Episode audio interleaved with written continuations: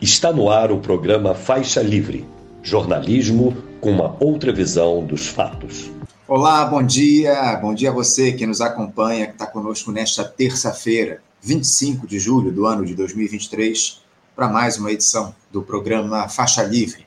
Agradeço demais a quem acompanha a transmissão ao vivo aqui pelo nosso canal no YouTube, o Faixa Livre.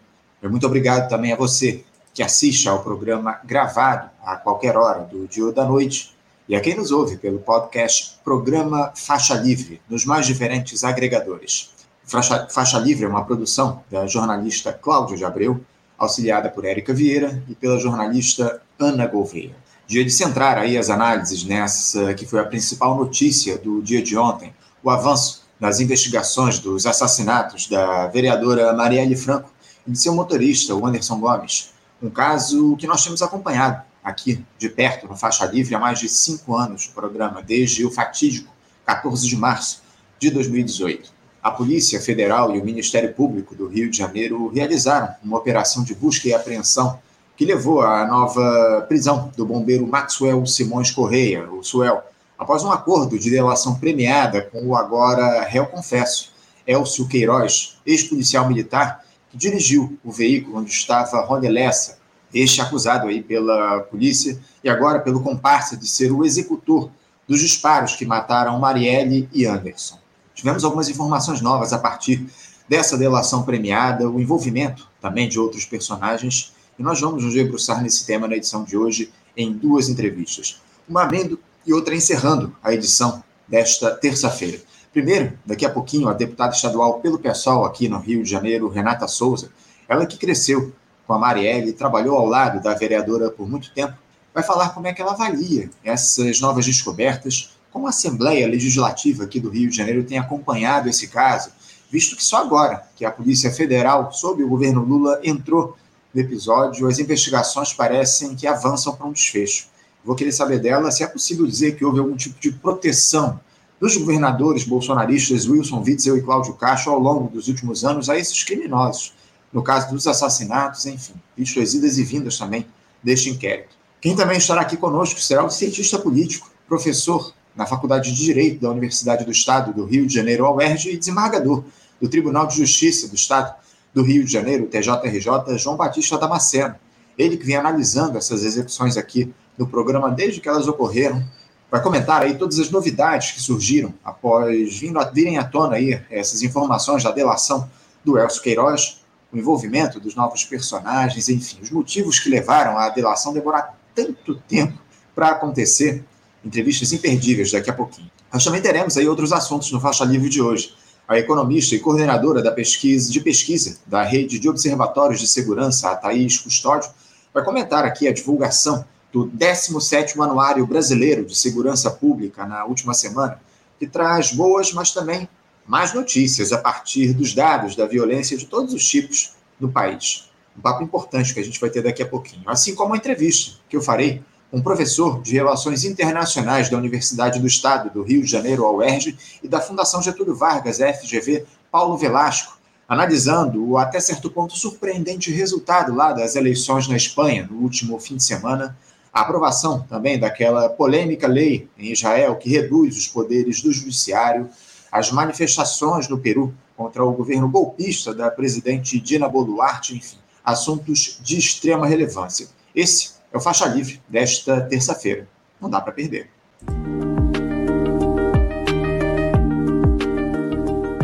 Eu começo saudando do outro lado da tela a nossa primeira entrevistada. Eu me refiro à deputada estadual aqui, pelo, aqui do Rio de Janeiro, pelo pessoal, Renata Souza. Renata Souza, bom dia. Bom dia, Anderson. Como é que você está? Bom dia a todos que assistem aí ao Faixa Livre. Tudo, tudo caminhando, Renato, tudo caminhando, mas muito preocupado aí, especialmente a partir dessas revelações que surgiram no dia de ontem, que a gente vai se debruçar para tratar aqui no programa de hoje. Mas antes da gente falar sobre esse caso todo envolvendo os, os assassinatos da Marielle e do Anderson Gomes, Renata, como eu citei aqui no início, na abertura do nosso programa, eu queria tratar com você a respeito de algumas questões relativas ao país Fala um pouquinho de conjuntura, porque a gente segue aí no Brasil sobre a sombra de alguns fantasmas que o governo do presidente Lula tenta afastar. O principal deles, e que de certa forma acaba levando aos demais, digamos assim, é essa extrema-direita que segue nos atormentando tentando manter o debate público interditado. Essa gestão de ampla aliança nos marcos do neoliberalismo que nos assola há décadas busca acordos aí para minimizar o drama do povo pobre, como essa renegociação de dívidas no programa Desenrola, o reajuste do salário mínimo, algumas outras políticas públicas que reeditam é, é, ações de governos anteriores do PT, mas evidentemente sem afetar lá os ganhos do rentismo, do setor financeiro, com medidas como o novo arcabouço fiscal, que não passa de uma reedição do teto de gastos, só que suavizada, e uma reforma tributária, Renata, que simplifica a cobrança de impostos, mas não toca no problema principal, que é a tributação desigual sobre a renda e o patrimônio. Enfim, Renata, eu queria saber de você a avaliação que você faz aí para esse início de governo do presidente Lula, se te anima a administração do petista com todas essas limitações que estão colocadas? Oi, Anderson, de fato, não temos muito a comemorar, né? Pelo contrário, precisamos ficar muito atentos, porque, por óbvio, não há surpresa em que sabíamos já, já passamos por um governo petista sabíamos exatamente como um, um governo petista opera. É, mas eu não tenho dúvidas também do acerto político que o nosso partido teve em apoiar é, a candidatura do Lula, em fazer campanha, afinal de contas, é, a extrema-direita está aí a todo vapor Inclusive, essa vitória muito apertada demonstra que nós precisamos ter aí é, uma parceria tática é, e estratégica nesse momento de delicadeza na política do Brasil, né? Essa vitória muito apertada que o governo, que o Lula teve, demonstra já as dificuldades que teremos e que estamos tendo dentro do Congresso Nacional, dentro das casas legislativas. Né? O Centrão ele trabalha muito para se manter no poder, né? que não é uma novidade, nem no governo Lula e nem em qualquer outro governo, que é a partir dali que se realizam as negociações para que eles é, possam desfrutar inclusive dos seus privilégios, dos seus cargos, dos seus, é, dos seus mandatos. Então, a gente tem que ficar muito atenta, né?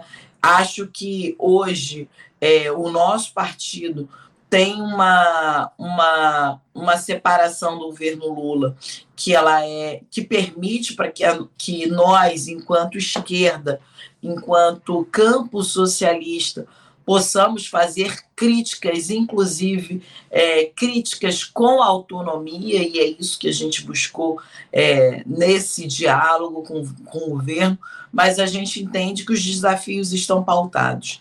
Anderson trouxe aí é, todas as questões relacionadas ao arcabouço fiscal, relacionadas à reforma tributária, relacionadas é, aquelas, aqueles arranjos que flertam com a lógica neoliberal, que flertam com a lógica de manutenção de poder, em especial no campo financeiro, desses bancos, né, que sempre lucram, esteja o povo passando fome, esteja o povo é, tendo acesso ao mínimo de dignidade, os bancos continuam lucrando e a gente não tem aí é, ações que efetivem é, o combate às desigualdades também entre classes. Então, eu não tenho dúvida de que os desafios são enormes, mas que nós, nesse é, processo, enquanto campo socialista, também temos que fazer uma disputa. Né? Eu, eu não tenho dúvida que é, grandes, grandes partes dessa parte dessas batalhas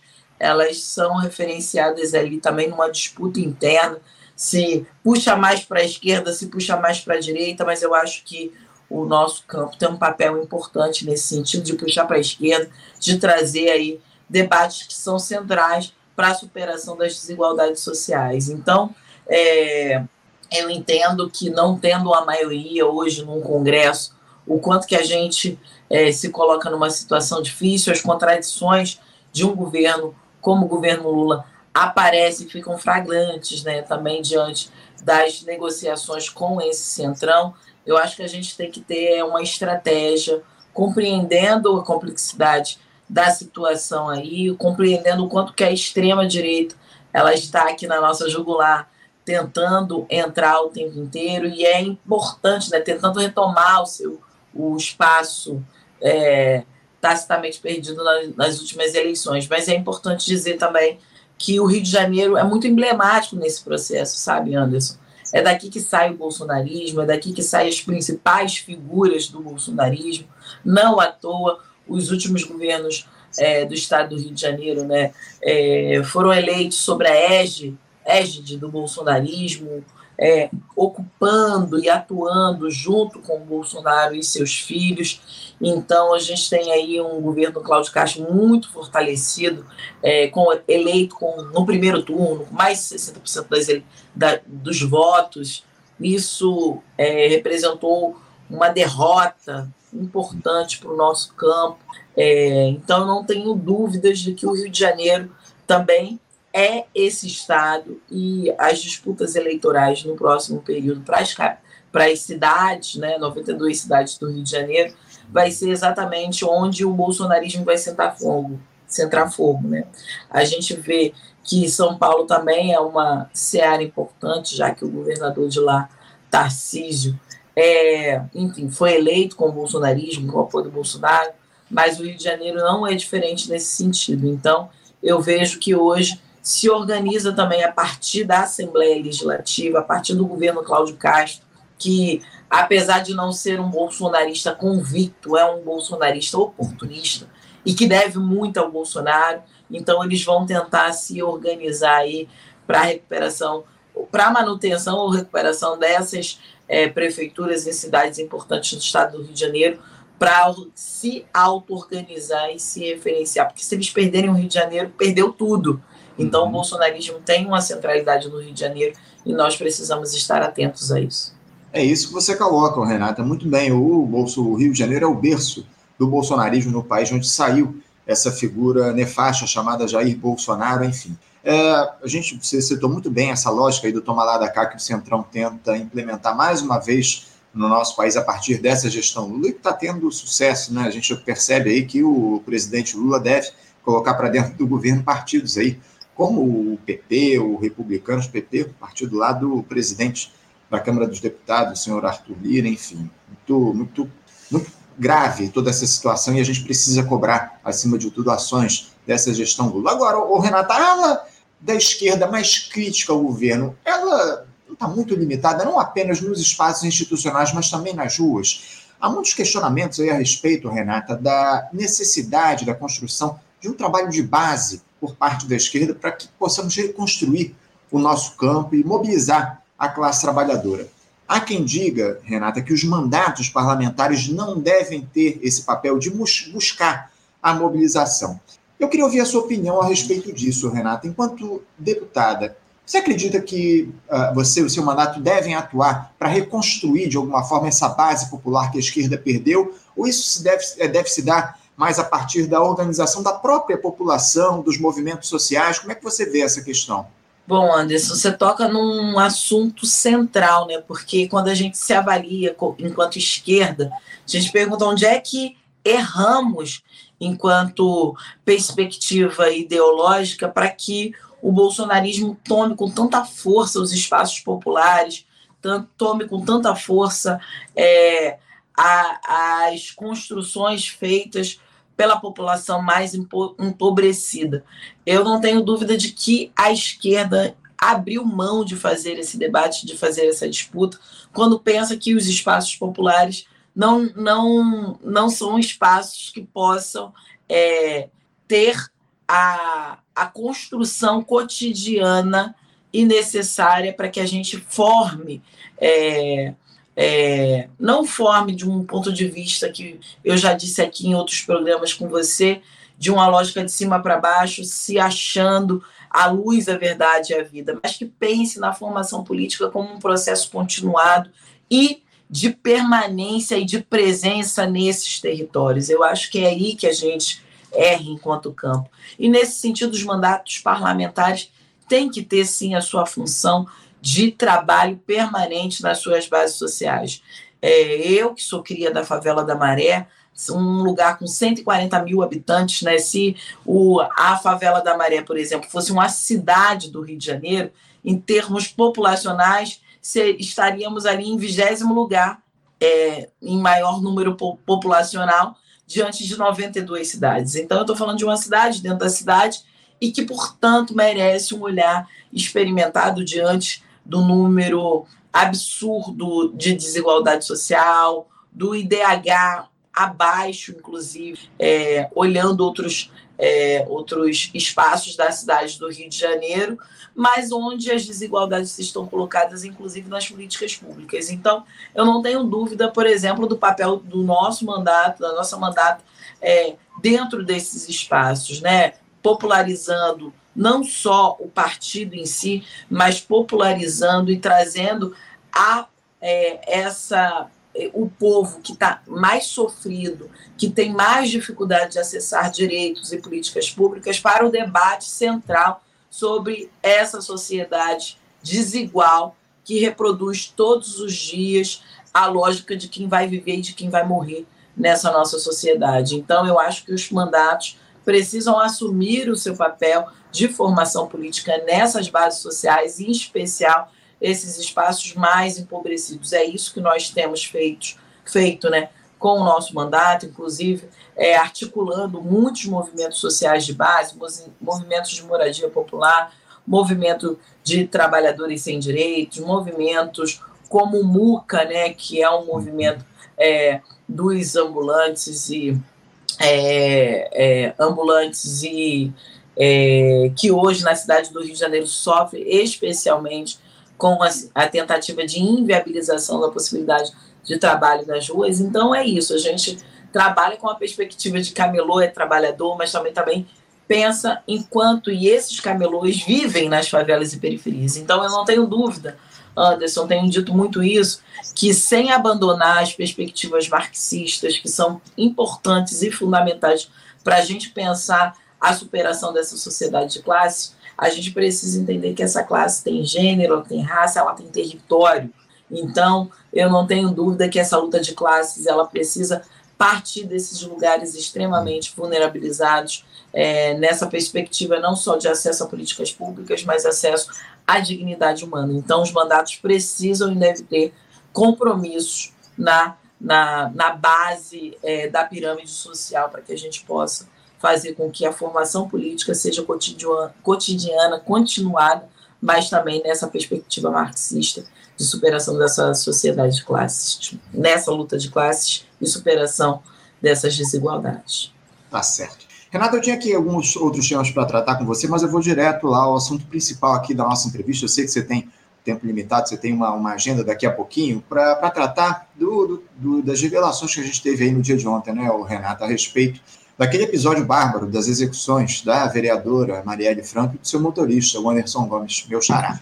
A Polícia Federal realizou uma operação em parceria com o Ministério Público do Rio que levou à prisão do bombeiro Maxwell Simões Correia, o Suel, por seu suposto envolvimento nos assassinatos. Aliás, a nova prisão, né? esse sujeito já havia sido preso em 2021 e cumpria pena em regime aberto por tentar obstruir as investigações desse caso.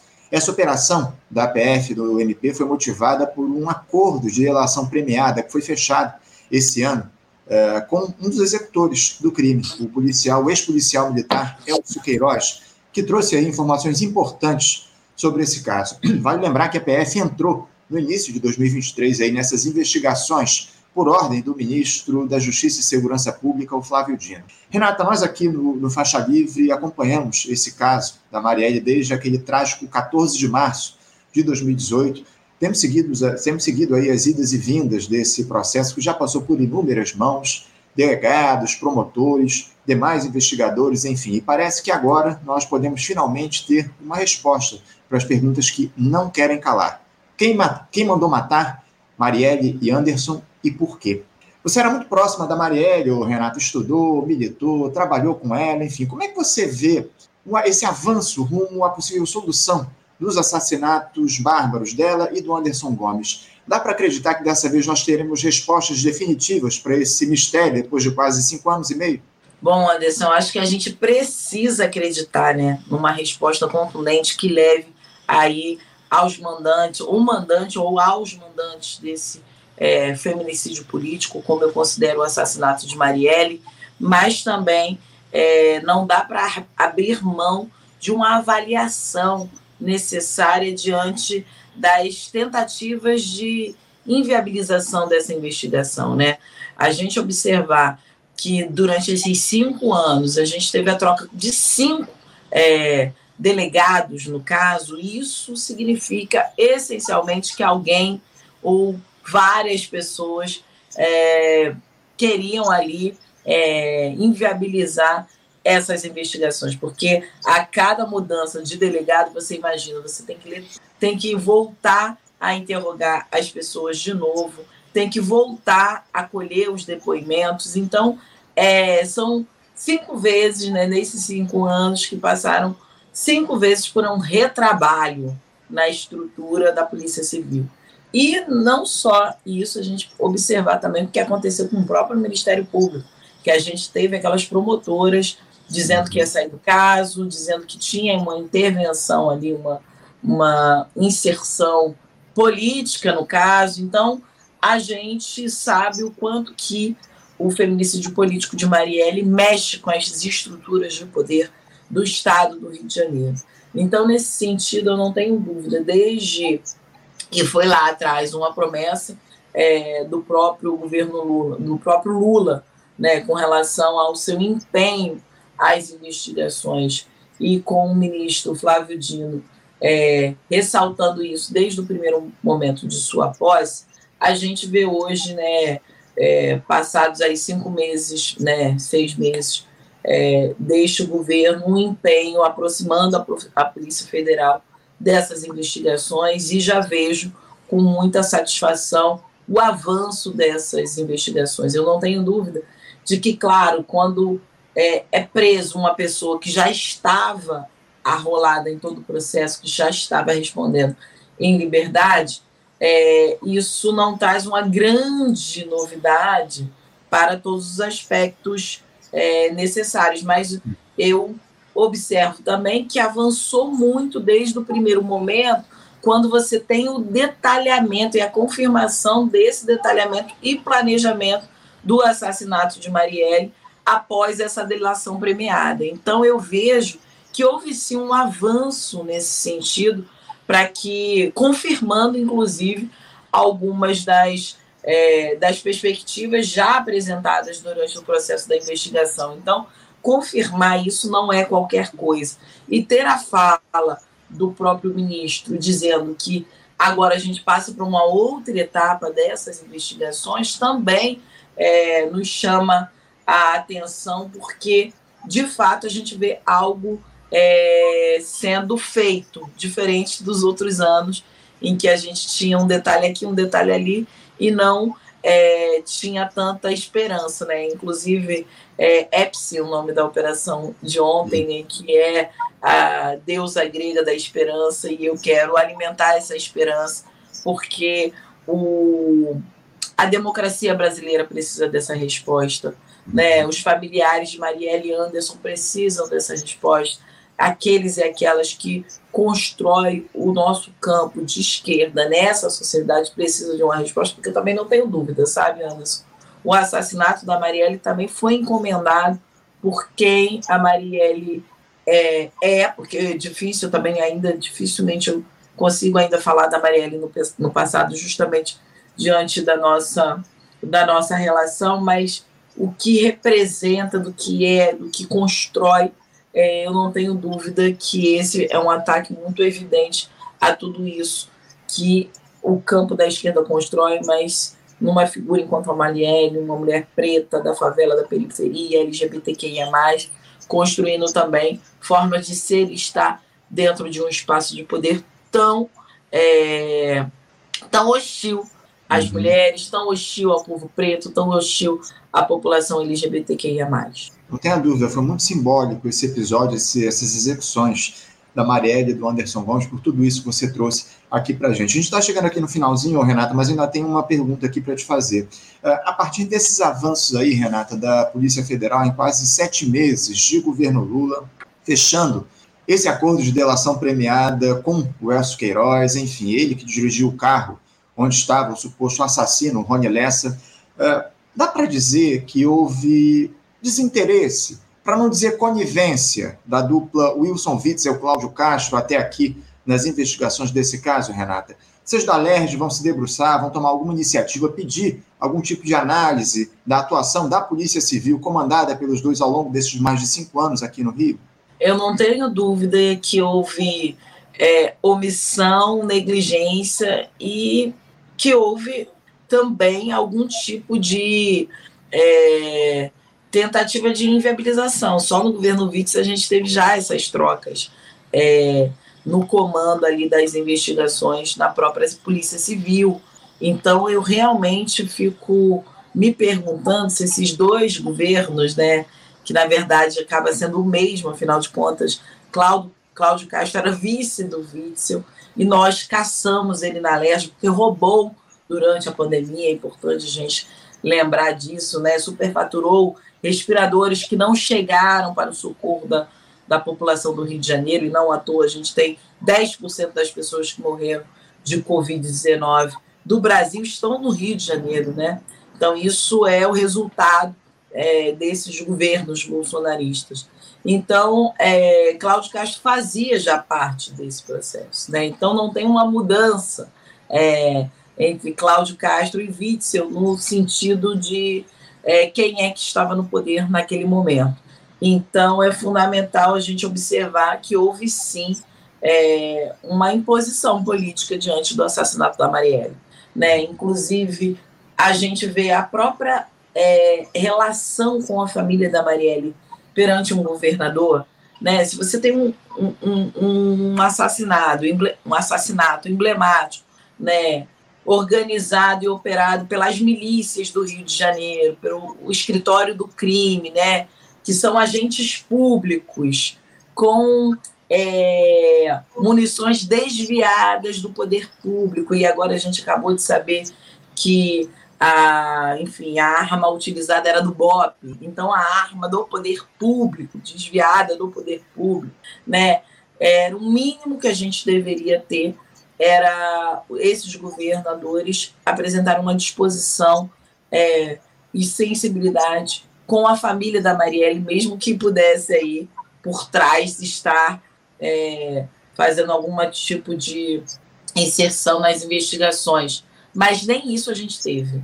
Nem a complacência, nem a sensibilidade do Wilson Witzel e do governador Cláudio Castro perante a família de Marielle Anderson. Então isso já demonstra que não há, que não houve em qualquer momento disposição de demonstrar o contrário daquilo que eles já estavam demonstrando diante da inviabilização das investigações e da troca de cinco é, pessoas. E com relação à Assembleia Legislativa, que é muito emblemático nesse sentido também, a gente precisa lembrar é, que a a CPI das milícias aconteceu na Assembleia Legislativa, né? com o então deputado Marcelo Freixo. Né? Marielle era assessora do Freixo, assim como eu mesma fui assessor, assessora do Freixo. Então, a, a gente acompanhou ali um processo muito delicado para dentro dessas casas legislativas, quando essa união de agentes públicos do Estado junto com poderes estabelecidos. Então, a gente quando fala de Estado paralelo, eu nem sei se é tão paralelo assim, porque é, acaba que está dentro, por dentro do próprio Estado, do dentro da estrutura, em especial de uma estrutura que tem armas na mão, que tem a inteligência. Então, é isso que a gente precisa observar de grave nesse sentido, porque é isso, a milícia elege vereador, elege deputado, elege senador, elege é, presidente da República, como a gente viu no último período. Então, eu não tenho dúvida é, do quanto houve sim uma negligência, mas também não tenho dúvida que esses avanços eles precisam ser reconhecidos e que também, Anderson, é fundamental que a gente busque ainda e continue reivindicando é, a justiça, que continue reivindicando memória, verdade e justiça, inclusive. Eu estou falando quando a gente remonta a ditadura militar e a perseguição é, à, à esquerda, a perseguição a militantes políticos que ali defendiam, é, assim como nós hoje, né, é, defendíamos é, a superação dessas desigualdades sociais dessa sociedade de classes, é, a gente remonta também nos dias de hoje esse mesmo aparato fazendo as mesmas coisas. Então, eu não tenho dúvida né, de que é, a ditadura de ontem nos deixa é, reflexos importantes nos dias de hoje, diante do assassinato de uma vereadora eleita da esquerda, uma mulher é, defensora dos direitos humanos. Então, esse é um recado para todos nós. O assassinato da Marielle é um recado para todos nós, enquanto sociedade, enquanto é, campo de esquerda é, e socialista. Então, nesse sentido, eu não posso deixar de relembrar aqui o quanto que é importante continuar reivindicando memória, verdade e justiça diante de mais um assassinato político, de mais um feminicídio político. É isso, e continuaremos aqui nessa cobrança ao longo dos próximos tempos, até que as perguntas sem respostas sejam solucionadas. É, quem mandou matar a Marielle Anderson e por quê? Renata, eu quero agradecer muito a tua presença aqui conosco nesta terça-feira no programa. Muito obrigado por você manter esse diálogo com a gente aqui no Faixa Livre. Infelizmente, a gente vai ter que encerrar, você tem uma agenda agora. Eu te desejo aí um ótimo dia de trabalho e um, deixo um abraço forte para você. Obrigada, Anderson. Muito importante a parceria do Faixa Livre, sempre trazendo à luz essas perspectivas, essas análises. A gente sabe quanto que é difícil fazer comunicação no Brasil. Então, conte sempre conosco para ir com a nossa disponibilidade para ajudar e pensar essa sociedade, pensar o que, que representa essas desigualdades. Um abraço, um beijo grande. E para todos Obrigado aqueles que nos assistem. Obrigado, tchau, tchau. Renato. Um abraço para você. Até a próxima. Conversamos aqui com a deputada estadual pelo pessoal aqui no Rio de Janeiro, Renata Souza, falando a respeito desse episódio de ontem aí, né, com essa operação da Polícia Federal é, mirando algumas figuras aí relacionadas aos assassinatos da Marielle Franco, do Anderson Gomes, enfim, uma operação que surgiu a partir da delação premiada lá do Elcio Queiroz, o Elcio Queiroz, que é o acusado, na verdade, agora, é, confesso, né, participante desse, desse assassinato. Ele dirigiu o carro onde estava o Rony Lessa. O Rony Lessa fez, foi o autor dos disparos que mataram a Marielle e o Anderson. Enfim, que importante esse papo que a gente bateu com a Renata. Bem... Você, ouvinte do Faixa Livre, pode ajudar a mantê-lo no ar. Faça sua contribuição diretamente na conta do Banco Itaú, agência 6157, conta corrente 99360 dígito 8. Esta conta encontra-se em nome do Sindicato dos Professores do Município do Rio de Janeiro e região, o Simpro Rio, uma das nossas entidades patrocinadoras, mas seus recursos são destinados exclusivamente para o financiamento do nosso programa. Você pode fazer sua doação de qualquer valor, utilizando também a nossa chave Pix, que é ouvinte@programafaixalivre.com.br. Sua contribuição é fundamental para a manutenção desta trincheira progressista no ar.